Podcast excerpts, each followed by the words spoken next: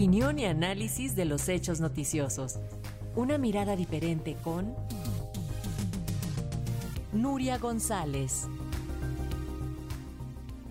Y esta semana, para algunos de vacaciones y para otros de reflexión, saludamos a nuestra colaboradora Nuria González con su colaboración acerca de qué pecados contra las mujeres deberían ser llevados para expiación en Roma. Nuria, te escuchamos. Buenas tardes y buenas vacaciones para el que las disfrute, que, que bien merecidas son. Pues nada, aquí estamos ya en plena desbandada a varios lugares, bien a las playas o bien sobre todo a los sitios donde hay celebraciones de Semana Santa, ¿no? Las famosísimas procesiones, sobre todo del sur y en Castilla. Pero ahora que vemos a la iglesia en esta semana de penitencia y constricción, ¿no? Pues los peores pecados que ha cometido siempre la, iglesia contra las mujeres es que la iglesia es el alma del patriarcado.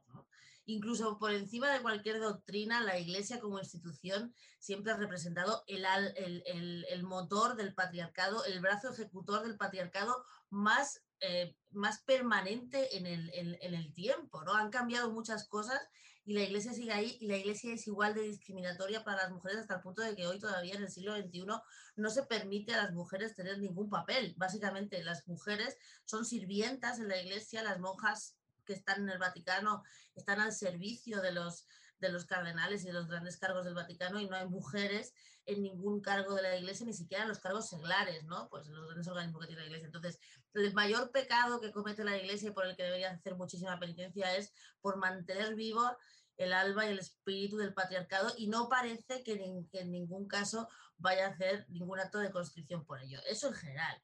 Y en particular, pues tenemos que, tenemos que hablar, por supuesto, de la oposición que ha hecho siempre la Iglesia a los derechos sexuales y reproductivos de las mujeres, a que decían sobre su propio cuerpo, a la oposición radical que hace al aborto, a la no condena hasta hace muy poco de la violencia machista. Hemos visto a la Iglesia siempre decir que las mujeres lo que tenían que hacer era aguantar en sus matrimonios, porque el matrimonio es una institución indisoluble. Aquella odiosa frase de lo que Dios ha unido, que no lo separe el hombre.